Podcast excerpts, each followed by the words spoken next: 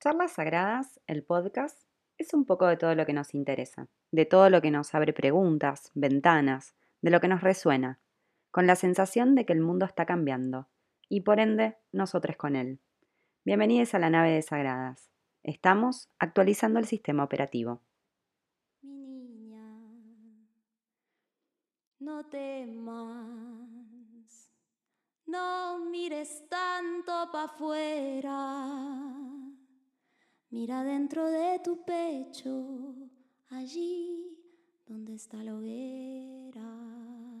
Mira dentro de tu pecho, allí donde está la hoguera. Mira dentro de tu pecho, allí donde está la hoguera.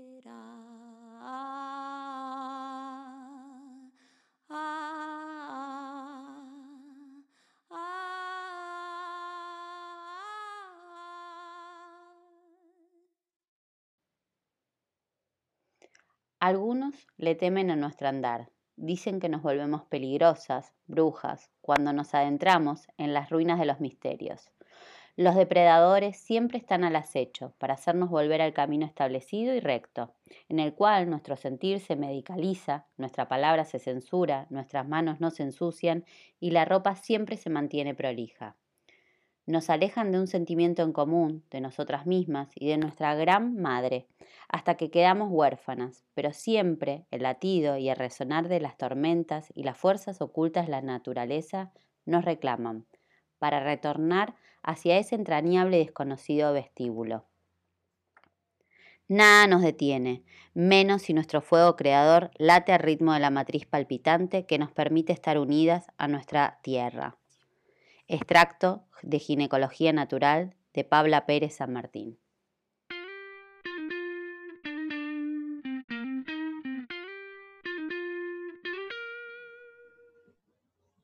Un, dos, tres, grabando. Bueno, bienvenidos a este segundo episodio del podcast de Charlas Sagradas. Hoy dimos en llamar a este nuevo episodio Habitar en el Deseo. Y Mar va a presentar a la invitada del día de hoy. Bien, gracias. Bueno, eh, yo presento y me toca presentar a Jessica Ferro, que me gustó que eh, se define por lo menos en el Instagram como tejedora en terapia en automor. Eh, una, para mí es una guía que me ha acompañado en mis propios procesos, pero más que presentarla yo, me gustaría que te presentes, Jess, como hoy vos te percibís y quién sos hoy. Bueno, el juego de la presentación me encanta. Hoy me dan ganas de presentarme como una trabajadora del aire. Hay una nueva manera de presentar a quienes trabajamos con la respiración y se les suele llamar breath working me gusta decirles en español, o me gusta decirnos en español, trabajadores del aire.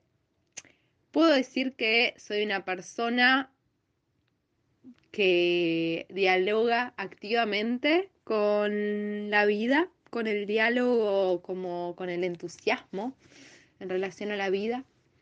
Eh, estoy en un momento de, de desarrollo eh, de mi campo laboral y a la vez como que me copa mucho presentarme desde un lugar bien mamífero, bien humana, como salir un poco de este modismo de me presento con mi etiqueta de a lo que me dedico laboralmente.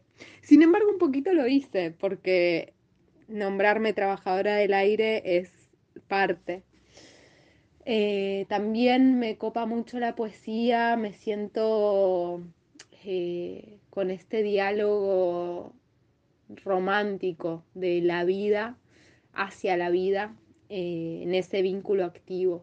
Así que podría contarles un poco esto hoy de mí y, claro que también en relación a mi trabajo estoy desarrollando un diálogo activo con eh, los huevos eh, vaginales, huevos intravaginales o huevos yoni, eh, tanto de obsidiana como de cuarzo rosa y cristal y vengo creando un modelo de encuadre terapéutico que llamo terapia en autoamor, en donde trabajo más que nada con un abordaje que incluye la respiración evolutiva, eh, donde dentro de esta escuela estoy creando eh, con mis colegas un posgrado que se llama Respiración Evolutiva con Perspectiva de Útero o Respiración Evolutiva Uterina, en donde eh, les comparto,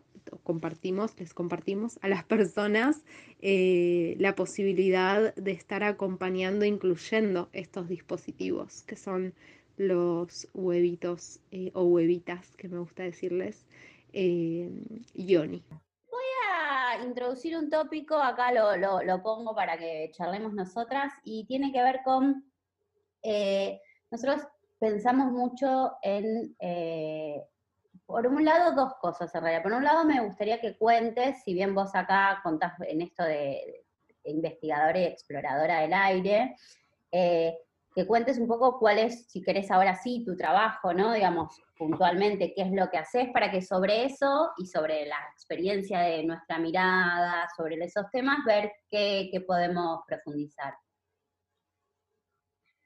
Me encanta. Eh, bueno, podría contarles que hace unos años desarrollé un modelo terapéutico que llamo terapia en automor, en donde usamos conscientemente como dispositivos de acompañamiento, podríamos decirles, eh, a los huevos conocidos como huevos yoni, a mí me gusta decirle huevas intravaginales que se usan dentro del canal vaginal. Eh, así que dentro de lo que es terapia en autoamor, el abordaje propone tanto eh, un entrar en el útero desde la respiración, desde la visibilidad del útero a través del aire, y en algún momento, eventualmente, si la persona con útero lo siente afín a su deseo, entramos en un diálogo con distintos eh, cristales y en este caso la obsidiana también, que es vidrio volcánico. Eh, trabajo con obsidiana, cuarzo rosa, cuarzo cristal y muy eventualmente con amatista. Me especializo en estas tres, me parece que, bueno, cuatro, pero más que nada en estas tres. Me parece que con estas tres tenemos para toda la vida, como hace 10 años que dialogo con el vidrio volcánico, hace 4 o 5 años que dialogo con el cuarzo rosa y el cristal, hace 2 que dialogo con la matista, entonces en una propuesta en donde empieza a haber un diálogo con, la materia, eh, viene, aparece mucho el tema de las exigencias, ¿no? Entonces, en esta propuesta hay algo de, bueno, ¿cómo incluyo y qué me va pasando con cada hueva a lo largo de mi vida? Porque lo que les digo a las personas es que en algún momento o sea, no sé, yo ya, ya, está, son parte de mi ecosistema. Eh, yo, mi, altarcito móvil es una bolsita donde tengo mis cuatro huevitas y voy haciendo altar donde voy de viaje, ¿no? Y hace muchos años que me acompañan. Así que eh, un poco esta podría ser la presentación de terapia en autoamor. Bien, me gusta.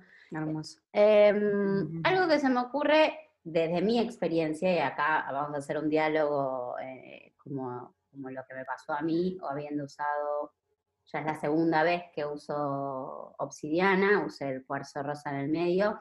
Eh, a mí con la obsidiana en particular me pasó, y sobre todo en, la primer, en el primer uso, me pasó algo como, eh, y por eso decidimos ponerle el nombre de habitar en el deseo, algo de empezar, después de haber hecho muchos trabajos, ¿no? Con plantas, con distintas materias que tienen que ver con conectar con el cuerpo, algo mm, se me apareció que tenía que ver como la palabra clave era el deseo, ¿no? Como, como, como motor, como algo de decir, bueno, hay algo que está dormido, que tiene que ver con reconocimiento de, de, de, de ser deseante, que yo particularmente, y esto es desde mi experiencia, sentí que con el huevo obsidiana se habilitaba un poco.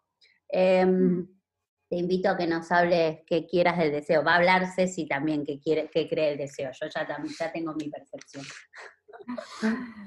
Me encanta, me encanta. Em, mm, qué, qué, interesante. Ah, para mí, empezar por la descripción quizás de la obsidiana es recordar que es fuego que es tierra y es fuego, y que a la vez viene del reino de los minerales, de las piedras, los cristales. Entonces, se dice de la, de la obsidiana que tiene mineraloides, ¿sí? que es como otro tipo. Entonces, en este sentido estamos hablando de que estamos entrando en diálogo con un reino, que es el de los minerales, cristales, piedras, después tenemos el reino plantae, después tenemos el reino de los hongos, el reino fungi, después tenemos el reino de los animales, ¿no? Entonces, dentro de estos cuatro reinos, que además todo es parte de nosotros, entrar en un diálogo específico con, en este caso, una obsidiana, es abrir un portal a una inteligencia que a mi percepción y desde el lugar en que lo comparto es,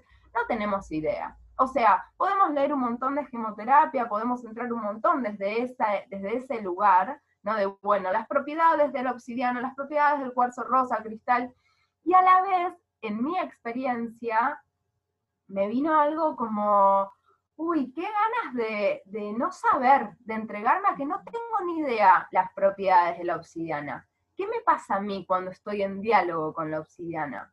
Cuando entro en, un proceso vincular, en donde me interpelo con esta piedra, con este cristal, en este caso no es un cristal, es un vidrio volcánico, con este vidrio volcánico, ¿qué, empieza a emerger? Y acá lo que trae Marce, ¿no? En el caso, en tu caso, y en muchos, muchos casos, empieza a aparecer algo muy vincular en relación al deseo. Pareciera ser que esta relación con el deseo eh, también hay algo a nivel energético que se viene diciendo hace muchísimo tiempo, que al estar dialogando y entrando en el útero, estamos habitando el deseo, el placer, la creatividad. Entonces, al estar entrando con lava volcánica dentro del canal vaginal, que claramente al entrar en el canal vaginal el útero está completamente interconectado y comunicado, todo lo que o sea, todo lo que entra en el canal vaginal sensibiliza al útero, bueno, va a empezar a, hacer un movimiento. En, en, lo que yo les comparto y mi perspectiva es en que el movimiento que empieza a pasar es lo que cada persona está necesitando ver, activar, mover, eh, y obviamente cuando, bueno, no sé si es obvio, pero me viene algo como muy, eh, como en el primer trimestre de uso de obsidiana, de uso consciente de obsidiana, suelo proponerles que el viaje sea con una misma, ¿no? con un emisme, como bueno, a ver, me miro a mí, entro en mí a ver qué, qué onda este espejo, qué es lo que me pasa cuando estoy en diálogo con mi obsidiana, qué pasa si por un rato me dejo de interpelar con la humanidad tanto todo el tiempo y empiezo a ver que cómo me interpela mi hueva de obsidiana. Y en este caso, como lo que vos traes, Marce, es que se te reveló un, wow, mira, hay una parte de mi cuerpo que está dormida, hay una parte de mi cuerpo que se vincula con también una manifestación relacionada posiblemente al deseo, que pareciera ser que está anestesiada. Y esto tiene muchísimo que ver con un útero invisibilizado y una era de la que venimos, que se está terminando, o ya se terminó, que tiene que ver con el patriarcado, ¿no? Entonces, hay todo un contexto cultural en donde emerge este, este modelo terapéutico que va más allá de terapia en automor. ¿sí? Hay muchísimas terapeutas que trabajan con obsidiana, por ejemplo. Sí, y hay... que...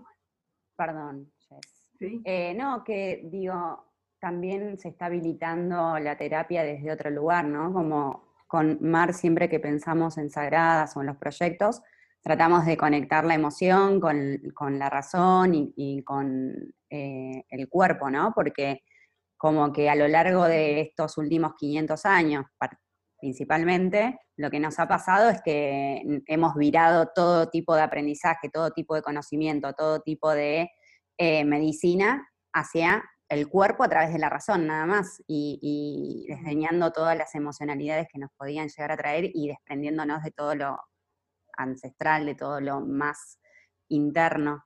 Y mm, en esto, que traes lo de la obsidiana y demás, yo no, no, tuve la experiencia todavía, ya la voy a hacer en algún momento, y mm, después te voy a decir lo del deseo. Lo del deseo es complejo para, mí después lo charlamos, pero se me viene y no me quiero, no quiero que se me pase la, la charla sin preguntarte esto. He escuchado y he leído muchas cosas que, viste, cuando decís, esto es verdad, esto es mentira, qué onda la obsidiana, el trabajo con las huevas eh, y demás, y quiero tu mirada, ¿no? Como de terapeuta desde ese lugar, ¿qué entendés, digamos, como mitos y decís, nada, esto no da, y como verdades, ¿no? Desde tu mirada. Ay, qué hermoso, sé, me encanta. Eh, me divierte por sobre todo. Bueno, como este, este juego que hablábamos hace unos días de mitos, mitos y verdades. Eh, no me gusta jugar tanto a la verdad porque me encanta decirle a las personas que no me crean y que hagan su propia experiencia. Eh, me gusta mucho recordarnos que cada persona tiene su propia singularidad y mi trabajo es enfocarnos en esa singularidad, en qué es lo que va emergiendo de cada persona, de cada proceso. Realmente en cada proceso lo que pasa vincularmente con la obsidiana es único. Después podemos jugar a las estadísticas. Sí, podemos jugar a las estadísticas. Y a la vez me encanta no creerles tanto porque venimos de esa lógica, ¿no? Todo se, mide en esa estadística. Entonces todo más o menos entra en ciertas bolsas. Y en este tipo de terapéutica, en donde estamos hablando de que trabajamos con el cuerpo físico, el cuerpo mental, el cuerpo espiritual, el cuerpo emocional, eh, tantas, tantas capas, eh, para mí es estar muy en esto de la investigación y la lupa, ¿no? Entonces, por un lado, me encanta contar a las personas que yo no creo, y esto también viene muy del lado de las creencias, ¿sí? Cuando hablamos de mitos y verdades y tal, estamos hablando de las creencias humanas, y como dijo hace poquito nuestro querido Pepe Mujica, al Homo sapiens le encanta creer en algo. Lo necesitamos. necesitamos generar creencias. Lo venimos haciendo desde que estábamos en las cavernas. Entonces, eso sigue siendo de esta forma. Entonces, yo te puedo decir, yo, yo sé que como terapeuta, lo, digo así con comillas, como terapeuta de huevos vaginales, en este caso más que nada de obsidiana, que es como tan eh, reconocida en este momento, tengo autoridad. Entonces, lo que yo diga va a tener peso y las personas me van a creer. Entonces, si yo te digo que vos tenés que hacer con la obsidiana tal y cual tratamiento porque te tenés que sanar el útero, muy probablemente me creas y te sumerjas en una aventura condicionada por mi propuesta.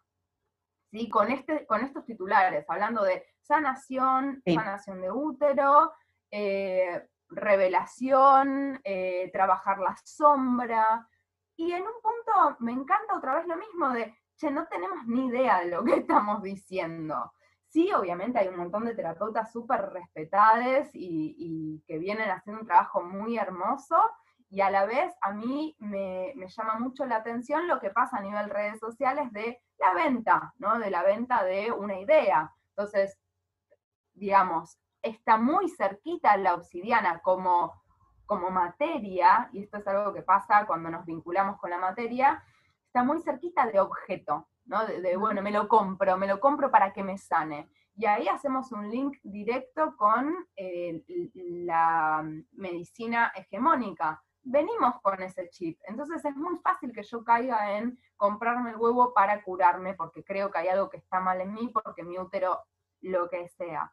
¿Sí? Cuando no revisamos nuestra alimentación, no revisamos si los alimentos que estamos consumiendo son eh, agroecológicos, la cantidad de productos industriales que le metemos al cuerpo. Entonces, no, yo ya sé que la obsidiana me sana, ¿viste? Entonces, ese yo diría que es un gran mito, porque tu camino de sanación es tuyo y es toda tu vida, es que estés acá viva el camino. Y ahí otra vez esto de, bueno, ¿y qué es la sombra? Bueno, es la pregunta que hago en el segundo encuentro de Obsidiana, eh, que, que, genero, en, lo hago todo atrás de Zoom, genero salas y vamos a debatir qué es la sombra, cuál es la proyección que tengo y la idea con la que ya vengo de la sombra. Para mí hay mucho tabú vinculado a la obsidiana en relación a este trabajo de la sombra. Las personas me suelen decir, no, no, yo le tengo mucho miedo, no, no, yo le tengo mucho, mucho respeto.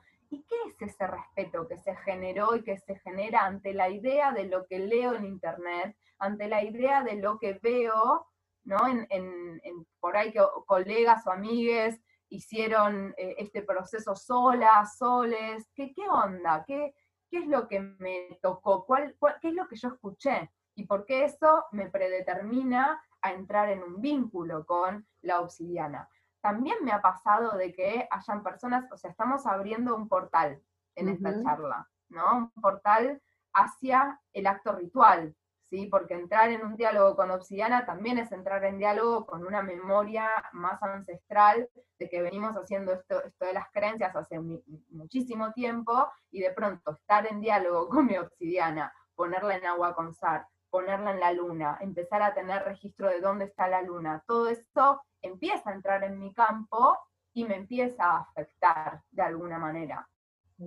Entonces, claro que empieza a remover, claro que empieza a remover memoria. Entonces, ahí, en un proceso de acompañamiento, que digo, yo a las personas les suelo decir, por el momento no hay otras terapeutas de terapia en autoamor o respiración evolutiva uterina. Ahora va a haber como todo un sistema en donde van a haber más personas que estén reproduciendo lo que yo les estoy contando hoy. Eh, entonces, eh, hay algo de, esta base, ¿sí? de, de esta plataforma en donde la persona está invitada a problematizar conmigo, a problematizar con su acompañante, y lo que les suelo decir en este momento es que no importa el tipo de terapia que estés haciendo, si vos incluís un huevo en tu vida, es importante que estés acompañada. Y es importante que si no incluís un huevo en tu vida, estés acompañada igual. Digo, son tiempos re complicados, ¿no? Es como, está buenísimo que nos dejemos acompañar. Sí, y a mí algo que me gusta cuando, cuando nada, cuando charlo con otros y sobre, sobre los acompañamientos, yo soy una gran fan de elegir eh, acompañamientos de acuerdo a cada etapa de mi vida y a cada trabajo que he intentado hacer.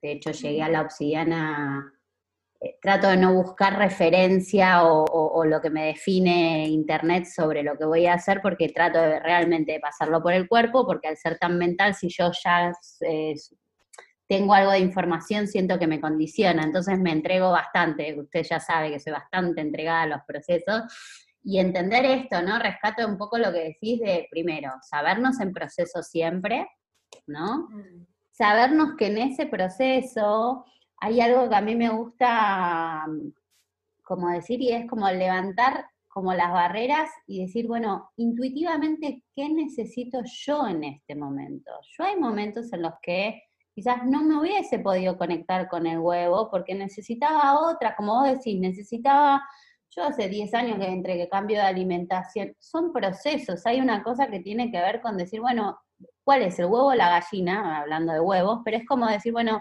a ver, hay momentos en los que uno se tiene que empezar a escuchar qué necesita, qué le está pidiendo la vida en este momento con su cuerpo, con su espíritu, con su alma, con su todo, qué necesito yo para sanar mis heridas, las heridas de todas mis familias que vienen, las heridas del colectivo, porque no solo tenemos heridas eh, ancestrales de nuestro linaje, tenemos heridas colectivas. Cuando yo hablo del deseo, y que para mí es algo tan vital, porque en mi caso hay algo del deseo como, no sé, yo lo siento como esa, como si fuera la nafta, ¿no? Que nos ponemos, como sabernos deseantes es esa nafta que nos permite decir, bueno, yo deseo comerme una manzana, la deseo, no quiero comer, eh, digo la de ejemplo de manzana solo porque lo estoy mirando, pero digo, no es que quiero comerme, digo, como algo de, empezar a habilitarnos, que todo eso que hacemos es un motor y yo creo que es em, que hay que despertarlos por distintos lados, por el lado que más te resuene, pero sabiendo que hay personas que antes hicieron ese camino, entonces que quizás eso que antes se hacía tan solo y se hacía tan, o sole, se hacía tan eh, en soledad, podemos decir, em, hoy puede ser de otra manera.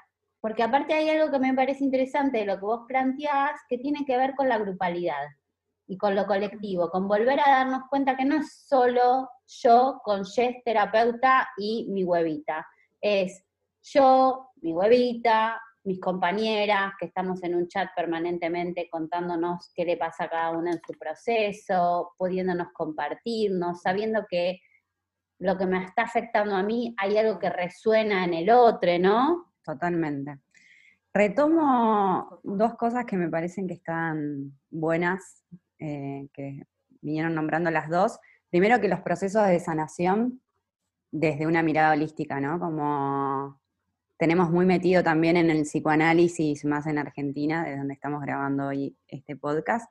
Eh, el psicoanálisis nos ha atravesado profundamente mm. y, y, es en soledad, y es, y es, con el, y es solamente con el, con el terapeuta, ¿no? Desde el otro lado, sin estar acompañadas. Y es muy complejo también salir de eso y verlo como un, algo holístico desde la alimentación, desde nuestras rutinas diarias, de con quién nos vinculamos, cómo nos vinculamos.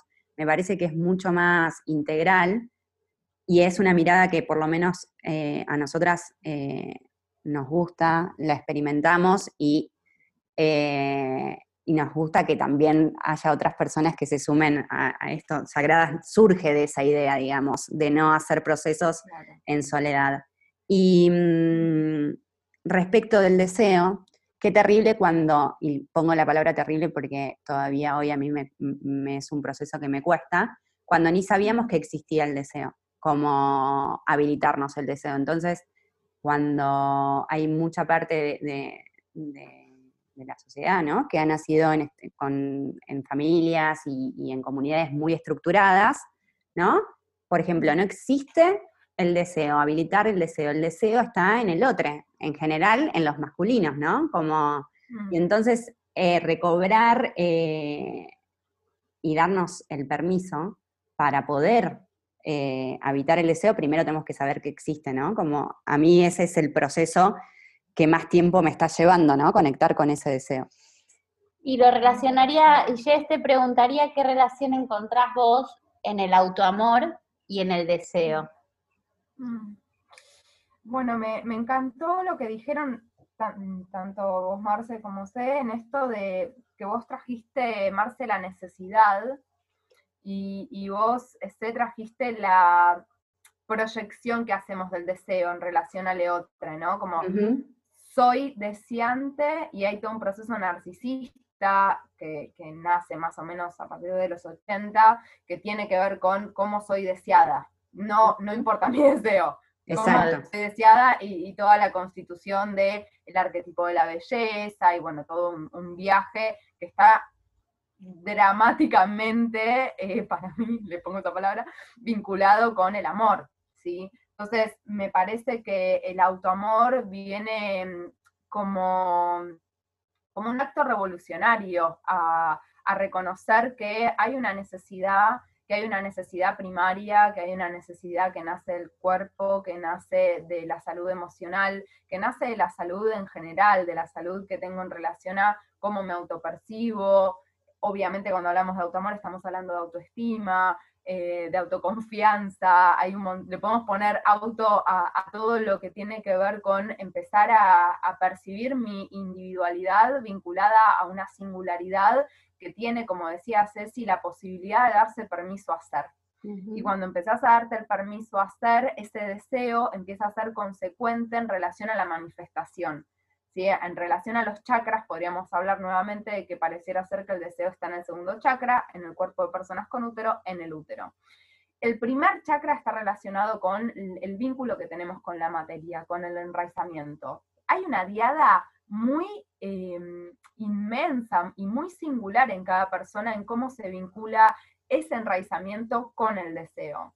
Si yo mi deseo no me lo permito mirar porque está mal, porque tengo el, como, bueno, venimos de una cultura judeocristiana, ¿no? Si, si habitar mi cuerpo eh, es pecado, eh, hay, hay culpa, claro, hay un capítulo muy lindo, yo hace un tiempo, muchos años, daba Reiki para niñas, hay un capítulo de el avatar Ang que le enseña a un gurú del aire sobre los chakras para que Ang pueda liberar sus chakras, y es muy lindo porque es como muy cortito, muy simple, muy cortito del pie, y dice en un momento el gurú, El segundo chakra, en el segundo chakra eh, habitamos el deseo y el placer y se bloquea con la culpa, dice el gurú. Me encanta, yo no creo mucho en que se bloquean los chakras y todo ese flash, sin embargo me parece muy interesante, ¿no? Cómo conviven el deseo y la culpa y que, por otro lado, en relación a la función que tienen las emociones, porque acá aparece esta tangente también de que las emociones están para ser sentidas. Entonces, ah, tienen funciones, ¿sí? De mínima ser sentidas. Entonces, si aparece la culpa, wow, qué hermoso entrar ahí y ver cuál es la conversación que trae la culpa. Cuando alguien me está haciendo sentir culpable, hay algo de esa culpa que vive adentro mío. Si no, no me toca, no hay posibilidad de que otro me haga sentir culpable, ¿sí? Entonces, todo esto tiene muchísimo eh, que ver con mi proceso de manifestación y, cre o sea, yo acompaño, creo que una de las cosas del autoamor es acompañar mucho, mucho, mucho a las personas a que se la crean. Que se la crean mucho, créetela un montón. ¿Cuál es el riesgo? Que te pases y te vuelvas egocéntrica.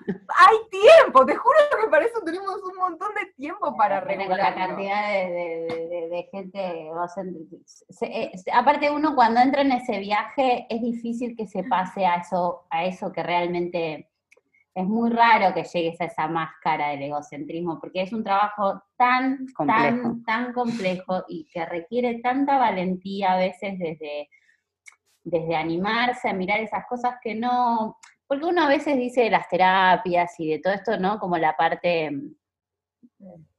sí, naif de, ¿no? De todo esto, bueno, no está. Pero bueno, requiere como saberse que uno va a descomponer en principio creencias, que eso es un montón, descomponer creencias es un montón, porque cuando vos descomponés, mm, te quedás un poco vacío, entonces requiere una valentía de saberte, eh, eh, entrando en todo esto. Entonces, nada, a mí me parece algo que, me parece esto, ¿no? Creérsela y empezar a reafirmarse y empezar a confiar que si uno se mete en, procesos de, de, buscarse y de darse amor, es difícil que salga mal otras cosas, ¿viste? A mí como cuando, cuando alguien me dice no, porque estoy re en, una, casi que lo agradezco, porque para mí es el inicio. O sea, de eso tenés dos caminos, o seguís con el proceso de negación y listo, ya está, para eso está la vida, o te metes. Y una vez que te metes, mm.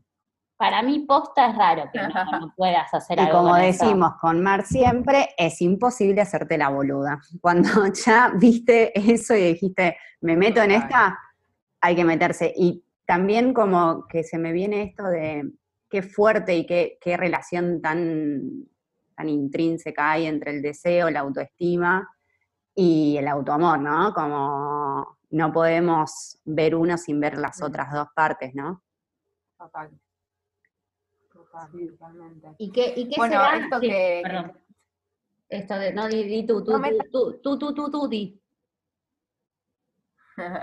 Iba a decirles esto de, que el, modelo que, estoy como creando se llama terapia en autoamor y ese en es muy significativo para mí, como hace tres, cuatro años atrás era de autoamor y fue muy hermoso hacer ese pasaje al, al introyectar, ¿no? Como es en tu autoamor. Yo no sé cómo es tu propia manera de autoamarte y ese lugar del autoamor, me acuerdo que cuando recién empezaba con esto, justo se puso muy de moda, empezamos todos a hablar del autoamor, fue muy lindo, así como redes sociales, puso estalladas, y obviamente cuando algo tiene tal nivel de efervescencia, vino la otra parte, que es, bueno, yo me siento autoexigida a autoamarme, tipo, el autoamor está como sobrevalorado, pensé un poco, y yo dije, uy, justo que estoy creando terapia en autoamor, empieza a salir todo lo otro, y fue maravilloso porque lo que pude... Eh, registrar es, bueno, otra vez, ¿no? Un lugar muy simple de qué estamos acompañando. Y en el estar acompañando hacia la construcción del autoamor, la autoconfianza, em, la, el autoestima, tiene que ver con que cuando estoy completamente tirada, que la vida se me puso completamente peluda y estoy muy incómoda, demasiado, demasiado incómoda, en vez de que aparezca esa voz interna que critica, maldice, me maltrata, me dice que tengo que poder y que lo tengo que hacer y que me exige, quizás aparece otra que es más desde el autoamor, que trae algo de, che, bueno, tranqui, ¿te acordás que lo venís haciendo muy bien, que lo venís dando todo, que hay momentos en los que te sentís más vital, hay momentos en los que te sentís más abajo de la colcha y dame un matecito de coco con miel y déjame acá en la camita y bajarle el volumen a todas las redes sociales. como ahí es cuando veo que el proceso de introyectarnos en este autoamor eh, tiene una base mucho más eh, de lo amable, ¿no? Que no es un te tenés que autoamar, tenés que usar los huevos. No, no tenés que hacer nada. Justamente trabajar con esa voz de la exigencia es un, así, tipo, la traemos acá a primer plano y le decimos, a ver, autorregulémonos, amiga, porque convivimos. ¿Y, y de qué manera convivo conmigo? Va un poco por, por acá la peli, para mí o por lo menos esta, esta, esta tangente llamada terapia del autoamor. Total. Y esa voz de la autoexigencia creo que, como decías, ¿no? En ese arquetipo que se fue construyendo de los 80 para acá y que se nos instauró como, como el modelo a seguir, la autoexigencia de, ser una mujer maravilla, ¿no? Como, ¿qué? ¿What? Me parece un montón. Sí, yo, yo que he sido madre joven, los 21, em, tenía un enojo en un momento que decía que todo bien con todas las libertades que se habían ido peleando, pero que yo sentía que en realidad nos habían sumado tareas más que eliminarnos, ¿no? Porque de repente, digo, hay algo en eso, ¿no? Digamos, de maternar, y a mí, cuando decías autoamor, y en algo que probablemente tiene que ver con el trabajo personal, ¿no? También esto de maternarse, ¿no? Como, como esto que nacemos, ¿no? Las mujeres podemos maternar, ¿no? Tenemos la capacidad de, sí, sí, mm.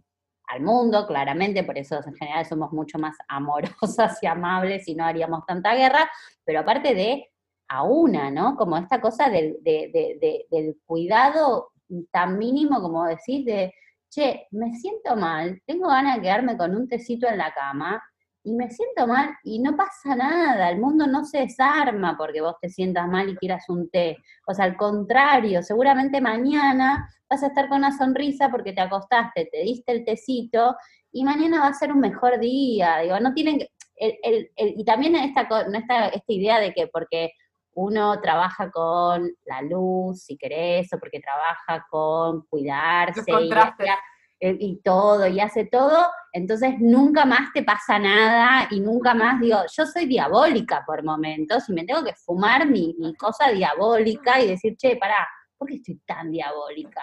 Digo, ser como, claro, como... Y habernos desconectado tanto de los ciclos y demás hace que, mm, nada, niegues tu ciclicidad, tu menstruación, tus procesos en cada parte del mes. Y además, sabernos privilegiadas en el poder hacer este tipo de procesos. Y no solamente eso, que lo hablamos mucho con Mar siempre, somos privilegiadas porque nos podemos quedar tomando ese té en la cama, y somos privilegiadas porque podemos meternos en estos procesos, nos podemos habilitar esta pregunta. Entonces, y habilitarnos las preguntas, lamentablemente en este mundo tal como está hoy, no se lo puede hacer todo el mundo. Entonces, creo que, es eh, un, no sé, hagámoslo. Sí, porque creo que también es, hay, que hacerse cargo que quien puede, por algo puede, porque seguramente sea para poder llegarle a más gente, porque esto que vos decís, cuando algo resuena tanto, es porque evidentemente el colectivo lo está necesitando, ¿no? Cuando vos decís, bueno, ¿por qué se habla tanto? Y bueno, siempre, mm. siempre vas a tener la contrafigura de eso, ¿no? Digamos, de, de, esto que se está hablando para mejorar, va a aparecer lo otro que va a venir como a intentar destruir eso, pero bueno, saber que estamos realmente en un momento, ni hablar por la pandemia, que para mí es, eh, siempre lo vuelvo a traer porque nosotros no sabemos, hasta dentro de mucho tiempo no vamos a saber el cambio que esto está trayendo como fenómeno social, político, económico, realmente que no lo sabemos. pero estamos en el medio. estamos surfeando en este momento, ni siquiera sacamos la cabeza, estamos ahí, pero sí me parece que nos viene a abrir la posibilidad de que es hoy, Hoy nos tenemos que ocupar todes, acá estuvimos hablando de la obsidiana y la relación, digamos, con lo femenino, pero creo que es todes, hoy todos nos tenemos que ocupar de nuestros procesos, de tratarnos con amor, de eh, hacer, eh, buscar acompañamiento si es necesario, porque es una responsabilidad de todos estar mejor como Mm. sociedad. Y la sanación empieza por uno. Totalmente, totalmente. Sí, co- con esta toma de la responsabilidad eh, que tiene que ver con, con mi habilidad de responder, mi habilidad de responderme, ¿no? Y, y creo que ahí eh, a mí me encanta la analogía de los huevitos como semillas y que estamos haciendo un proceso de, de semillar. Estamos semillando tangentes, propuestas de lo que creemos que es eh, un, apoyo a que cada persona, cada, todos estemos mejor, en lo que cada uno cree que es mejor encima. O sea, es, es muy interesante y también hay algo ahí de, de que, que para mí hace un choque re lindo de que a veces se vuelve todo como muy homogeneizante, ¿no? Como queremos que todos estemos mejor de, Claro. de esta manera. Total. Y otra vez ese lugar de, bueno, no tenemos idea eh, y a la vez hay algo de, empezar a encontrarnos con palabras muy simples que tocan un lugar muy profundo, como vulnerabilidad, como empatía. Entonces ahí empieza a haber un, un surco de lo vincular y de empezar a mirarme en vínculo. Entonces, digo, en una era, como dice Preciado, farmacopornográfica, o como dice Caruti, eh, en una evolución eh, desde lo cognitivo en relación a una inteligencia tecnológica que está pasando, pareciera ser hacia lo vincular. Entonces, entre lo farmacopornográfico y lo tecnológico, ahí hay un, un- una como diada o una unidad de pensamiento completamente ligado a lo productivo, resultista, exitista, consumista. Entonces, si seguimos en, en esa, claramente que, que se van a seguir viendo las como las esferas privilegiadas, tanto que somos privilegiadas de estar teniendo esta conversación, de estar teniendo estas- estos pensamientos, estas preguntas, y a la vez hay un montón de cosas en las que la, nos pasa por encima la vida, la economía, lo que ne- tenemos que resolver, lo que na, na, na, y es un nivel de complejidad otra vez en esto de las singularidades, ¿no? Entonces, eh, creo que, y que acá en, en Terapia en Autoamor lo que propongo es eh, de mínima empezar a, a- a pensarnos generadores eh, de una cultura del placer, ¿no? Como algo de, bueno, a ver cu- cuál es el movimiento contracultural que estoy apoyando, el movimiento contracultural en donde estoy sembrando eh, ciertos pensamientos, ciertos criterios, o, o donde me dejo interpelar y tocar por una corriente que va muy, eh, por así decirle, quizás en choque con lo que yo venía sosteniendo que era la manera en la que se tenía que vivir. ¿no? Entonces, eh, creo que, que empezar a tomar un registro de esto, y digo tomar registro porque tenemos un montón de recursos. Hace poco, o sea, empecé a escuchar mucho que las personas se hinchan de la plataforma Instagram y que no sé qué, y que sí, todo bien, y a la vez la estamos reusando. Entonces, así como yo hablo del uso consciente en relación a los huevitos, ¿no? Como siempre que hablo de uso, hablo de uso consciente las uno, van juntas, porque si solo digo uso, vuelve hacia lo tecnológico. Te uso, te uso hasta que no me servís más, te reemplazo por otra cosa, viene otra plataforma que me copa más, paso de WhatsApp a Telegram, piqui, piqui, tiki, tiki. Ahora, ¿qué pasa si yo la estoy usando conscientemente? Si veo que tengo un canal para comunicar, ¿qué estoy comunicando? ¿Qué estoy mirando? ¿Qué, qué estoy scrolleando? ¿Qué, ¿Dónde está mi atención? Bueno, ya eso es un montón. Eso es. Y que es todo sumamente complejo, ¿no? El mundo es complejo y si solamente lo entendemos de la cognición, es la simplificación, ¿no? Entonces, al simplificar los procesos, simplificar lo que nos pasa, lo que pasa en el mundo y demás, también en esa simplificación se van nuestras creencias, nuestros prejuicios, nuestras... Y entonces, eh, a veces como ampliar la mirada nos puede beneficiar un montón. Yo quiero ser del partido del placer. O sea, si Me parece un planazo. Si hacemos partido del placer, yo quiero participar. Yo ya tengo mi remera pensada, todo. ¿eh? O sea, basta. basta, de acá en más. O sea, viene deseo, placer, tipo vienen así, chicas, ¿eh? se lo aviso. ¿eh? ¿Cómo suena a veces cuando ustedes me dicen placer? Lo primero que hizo mi cuerpo fue como, che, placer. Y después uno dice, no, no, o sea, eh, sacate esa idea de que todo tiene que funcionar en base al sacrificio, que todo tiene que funcionar en base al Mm. esfuerzo, a transpirar la camiseta, esto, el otro, qué sé yo. No, pará, hay cosas que son placer y hay que aprender a vivir en ese placer también, ¿no? Y sacar la culpa de disfrutar.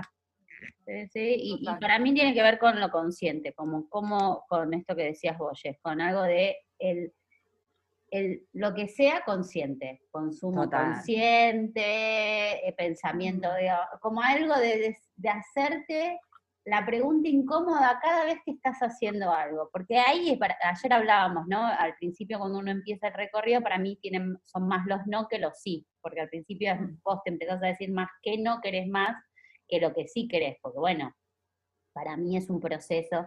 Entonces, bueno, habilitémonos la pregunta, preguntémonos, aun cuando vas a comer algo que crees que lo comes porque lo elegís, pregúntate si lo elegís o te lo dieron toda tu vida y entonces no conoces otra cosa que eso. Pregúntate si realmente tu, y, preguntale a tu cuerpo o a tu cuerpa cuando termina de comer si se siente bien con eso que creyó elegir. Porque también tenemos un concepto del deseo y de elegir que creemos que deseamos, que creemos que elegimos, pero en realidad funcionamos en piloto automático. Entonces, para mí es como vos dijiste al principio, como dijo Ceci, todo arranca por la pregunta siempre. Y ahí empecemos a saber si nos y escucharnos conscientemente con amorosidad y amabilidad y todo, si estamos dándonos la respuesta verdadera a esa pregunta que hacemos o respondemos en piloto automático, en No, creencia. y, y en una sociedad, vuelvo, ¿no? Uy, me Hoy salió la está, hoy- politóloga. hoy está politóloga 100%, Jess, ¿eh? Es que me levanté con un ¡Vamos! par de ideas así como desde lo social y como, eh, no, en un mundo donde eh, nos eh, daban la palmadita cuando éramos chicos, cuando respondíamos en el colegio y no cuando preguntábamos, y el que preguntaba era el que no entendía, ¿no? Eh, habilitarnos la pregunta, ya es un montón, me parece Total. habilitar y decir, no, me quiero preguntar qué me está pasando, por qué no estoy sintiendo esto, o por qué siento esto, ¿no? Como me parece, Para mí hay una pregunta semilla que me dan ganas de traer porque hay algo de lo que venimos nombrando en relación a la pregunta que es muy del lado de lo, lo que se va deconstruyendo y, y como desnormalizar. A mí me gusta como diferenciar la norma de lo natural, ¿no? Como lo, lo que se va naturalizando me parece que va más con lo orgánico que con la norma, ¿no? Entonces, eh, la pregunta para mí, semilla, eh, para hoy, es cómo estás respirando ahora. Porque hay algo de que si vos estás comiendo automáticamente, es muy raro que te aparezca la pregunta, bueno, esto lo estoy queriendo comer, ¿qué piensa mi cuerpo de esto? Y, y es muy raro que venga una respuesta porque hay, hay, hay mucho ahí para ir como abriendo hasta que el cuerpo de la sensibilidad tiene espacio. Entonces una pregunta muy simple es, ¿cómo estoy respirando? Porque si estoy comiendo tiqui, tiqui, tiqui, tiqui, tiqui hasta el final, de pronto no respiré y de pronto me duele el estómago y de pronto como si respiro, registro quizás que ya estoy llena, que ya comí lo suficiente. Quizás si respiro un ratito antes puedo sentir el alimento, leerlo, ¿no? Desde la respiración y de pronto empieza a tocar lugares de, ah, no, mi, mi estómago se me cerró, se me cerró el estómago, wow, ¿qué pasó? O si estoy en una conversación muy picante en donde me estoy sintiendo incómoda, ¿qué le pasó ahí a mí respirarme? Porque es lo más presente que tenemos. y es lo más consciente. Cuando lo empezamos a hacer consciente. consciente, yo hace cinco años que empecé, entendí que no respiraba, que ni sabía que respiraba. Y el día que me lo marcaron y me dijeron, bueno, me hicieron esa misma pregunta, Claudia Luchetti, que estuvo en el, fue la primera invitada de este podcast, y me lo acuerdo como si fuera hoy, y es, claro, yo respiraba re corto, no sabía respirar. Y, y la conexión con la respiración fue parte del inicio de, de un proceso mío propio, personal, de autoconocimiento, que obviamente seguimos transitando y seguimos porque lo creo de verdad que es con otros también este proceso. ¿Puedo, ¿Puedo meterme ahí un segundo en esto, o usarte un poquito conscientemente? esto que, que dijiste, ¿no? De cuando me lo marcaron me di cuenta que no sabía respirar, generar quizás un poco de perspectiva en saber respirar, sabes hacerlo, es un poco más jodido lo que pasa cuando registramos que nuestra respiración es muy corta. Y digo jodido para, provocar también. Siento que, o, pienso que lo que sucede en ese espacio es, ah, me doy cuenta que respiro corto y que mi respiración en ese sentido está inhibida. Cuando respiro corto hay algo que está inhibiéndose, porque si inhalo muy profundamente, le estoy dando espacio a un montón de capas de lo que estoy percibiendo.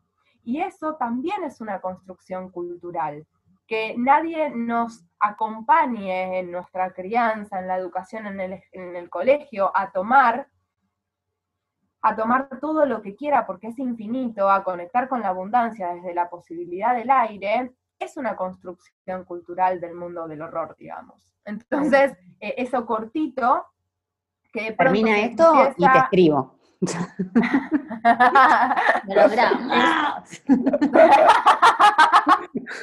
Ay, qué linda. Bueno, es muy zarpado, ¿no? Como, ah, ¿cómo, cómo lo sentís esto que, que, te digo, que te dan ganas de escribirme? ¿Qué te apareció? No, totalmente. Es como, había algo totalmente inhibido y era esa parte emocional también, ¿no? Yo soy una persona muy, muy, muy estructurada, muy, muy desde la mente y demás, y ahora estoy habilitándome el sentir y la emoción y, y todo esto y me parece un montón a veces. Pero... Y todo esto, me encanta la capricorniana, ¿no? Y todo esto, porque todo esto es un montón. imagínate, que en este momento eh, me toca vivir conmigo, o sea, que estamos eh, así, asiladas acá en, en, las sierras, juntas, y... Eh, con toda la emoción, ¿no? Entonces de repente no puedo entender por qué yo puedo llorar de cualquier cosa que, me suceda, bueno o malo. Yo necesito sacar y exteriorizar y todo esto me te amo. Una canceriana eh, con canceriana ascendente en Capricornio, luna en Capricornio conviviendo con una libriana que tiene ascendente y luna en cáncer. Me parece un montón pero bueno, eh, aprendiendo de las emociones. A esta constelación. A esta constelación Olvídate, nosotros cuando hacemos los procesos los hacemos de, metidas muy adentro. O sea, si hay algo que nosotras somos es comprometidas con el proceso. Bueno, yo creo que haríamos 10 eh, podcasts más, o sea, pero ya estamos terminando en el sí, proceso. Aunque no puedas creer, pasaron 50 minutos, nos pasamos 10, eh, pero, y nos vamos primero con una pregunta eh, que siempre hace Mar al finalizar este podcast. y después te dejamos un minuto, un chiquitín para nada, tu reflexión final. Sí. Mi pregunta, así como es quién sos vos, soy Jess, es yo siento, y creo que lo hemos llamado en algunas cuestiones, sentimos que em, estamos actualizando un sistema, ¿no? Digamos, ya se venía en una actualización, había un, hay un cambio de era, hay un montón de cosas que hablan de la actualización, pero puntualmente en el momento de tener una pandemia mundial, hay algo que daría la sensación de que esta Matrix está teniendo una actualización si vos tuviese, vos pudieses con tu poder elegir qué actualización le dejas al sistema. ¿Qué decís? Mira, para mí, para que este sistema se actualice en un sistema que no sea del horror y que sea del amor, yo le dejo mm. esto. Cada vez me sale mejor la pregunta, solo quiero decir. le dejo la habilidad de recordar que somos mamíferos y que en ese recordar ser mamíferos estamos dentro de la naturaleza. Y me parece que ahí viene todo por añadidura. Hermoso. Beautiful, lo voy a decir en inglés. Me encanta, me encanta, me encanta, porque aparte después vamos a hacer como una entrelazada de la actualización que deja cada una. Y nos gustaría que te, te voy a dejar dos, dos cosas picando porque vamos a volver a hacer un encuentro, esto no puede ser. Vamos a hablar de la OPSI y los masculinos en, alguna otra, en algún otro encuentro, del autoamor, porque, digamos, al estar nosotras tres hablando y al hablar justo de huevos vaginales, lo hicimos bastante referencial a lo femenino y a las mujeres, digamos, por lo menos, a, o a, los, a las personas con útero, digamos, como vamos a hacerlo así, porque creo que abarca, este proceso abarca muchas más, digamos, realidades y quiero retomarlo después. Pero nos gustaría que te despidas como vos quieras.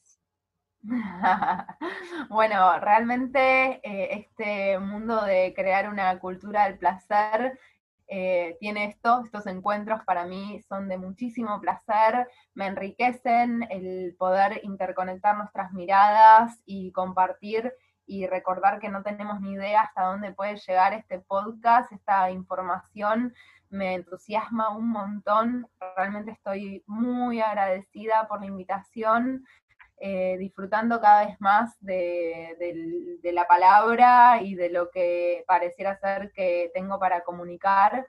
Y escucharlas es hermoso, gracias, son muy zarpadas. Yo diría sagradas zarpadas, así como... Te amo. Gracias. Para mí, gracias. Gracias, y, yo lo puedo decir, y esto lo digo más allá de, quererte y, y, trabajar en los procesos, sos una gran acompañante, tenés una generosidad y una, y una entrega, porque si las personas supiesen todo lo que vos estudiás, todo lo que vos te, te metés en el proceso para, para poder dar, es un montón, así que más allá de no solo de recomendarte, sino como, como agradecerte, se me ocurre, por querer sanar vos para acompañar a sanar a otros. Y bancamos el acompañamiento desde acá. Así que gracias, gracias por tu generosidad, tu dulzura, me encantó charlar con vos. Em, y estaría mil horas. Pero nos despedimos hasta la próxima actualización. Sí. Eh, hasta la próxima. Hasta la próxima y gracias a todos por estar ahí y habernos escuchado desde el lugar donde estén. Así que gracias Em, terminamos de grabar en 1, 2, 3.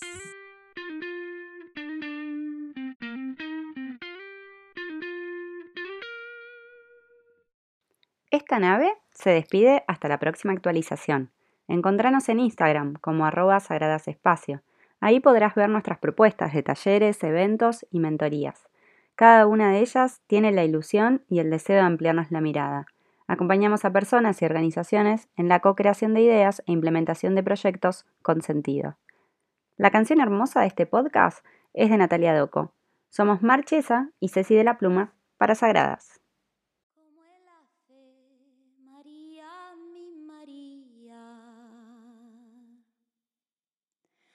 La fe es una caricia dorada, la hace crecer poquito a poco, buscándola en tu piel a la sagrada, la hace crecer, poquito a poco, buscándola en tu piel a la sagrada. María, mi María, no te vayas sin mirarme. No me aleje de tus ojos, aunque sea yo tan cobarde. No me aleje de esos ojos, aunque sea yo tan cobarde. Ah, ah, ah.